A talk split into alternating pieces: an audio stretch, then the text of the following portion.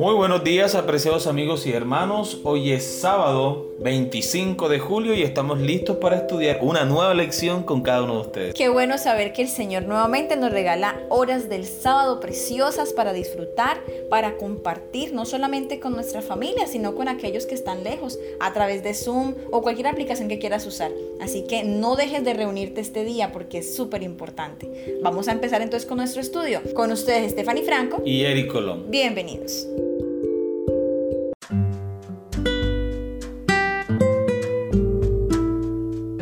Testificar con el poder del Espíritu. El título de la lección para el día de hoy y para toda esta semana, ¿no? Así es. Cuando hubieron orado, el lugar en que estaban congregados tembló, y todos fueron llenos del Espíritu Santo, y hablaban con denuedo la palabra de Dios. Hechos capítulo 4, versículo 31, el texto para memorizar durante esa semana. Cuando Jesús ordenó a los primeros creyentes, id por todo el mundo y predicad el Evangelio a toda criatura, en Marcos 16:15, debió haber parecido una misión imposible. ¿Cómo podrían lograr un desafío tan grande?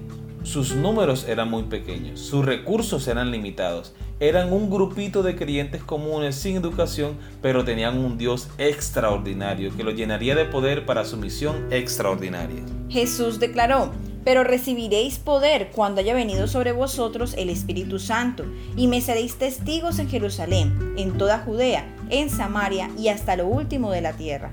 Hechos capítulo 1, versículo 8. El derramamiento del Espíritu Santo les permitiría compartir el mensaje de la cruz con un poder capaz de cambiar la vida y cambiar al mundo. Hechos declara que estos primeros creyentes trastornaron el mundo entero, como está en el capítulo 17, versículo 6. El apóstol Pablo agrega que el Evangelio se predica en toda la creación que está debajo del cielo. Colosenses capítulo 1 versículo 23. En la lección de esta semana nos enfocaremos especialmente en el papel del Espíritu Santo al llenar de poder nuestro testimonio por Cristo.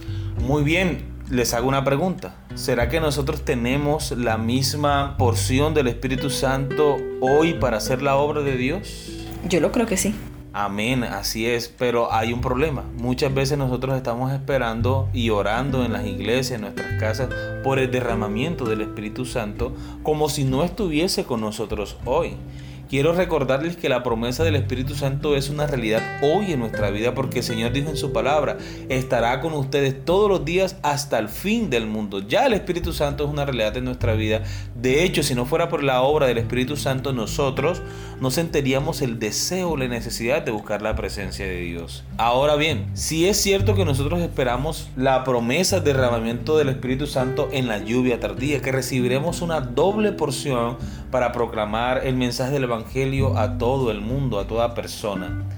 Pero ¿quiénes recibirán esta doble porción? Los que se hallen trabajando en la obra de Cristo. A los que se encuentren predicando, a los que se encuentren enseñando, a los que se encuentren testificando. Estas personas recibirán una doble porción del Espíritu Santo en la lluvia tardía. Solo los que están trabajando en la obra de Dios necesitarán el poder del Espíritu Santo para llevar a cabo la misión. Quiero aportar una cita de nuestra Magdalena de White en el libro La fe por la cual vivo, página 249.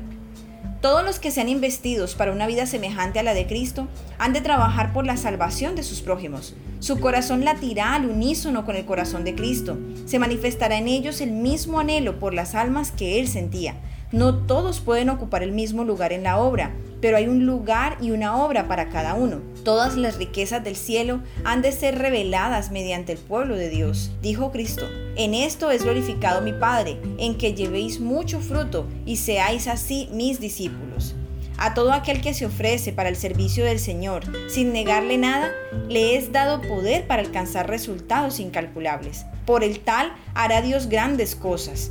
Dios les dará poder de lo alto tanto jóvenes como a más viejos, con mentes convertidas, manos convertidas, pies convertidos y lenguas convertidas, sus labios tocados con un carbón vivo del altar divino, irán hacia adelante en el servicio del Maestro, moviéndose continuamente hacia adelante y hacia arriba hasta que el trabajo sea terminado. Amén.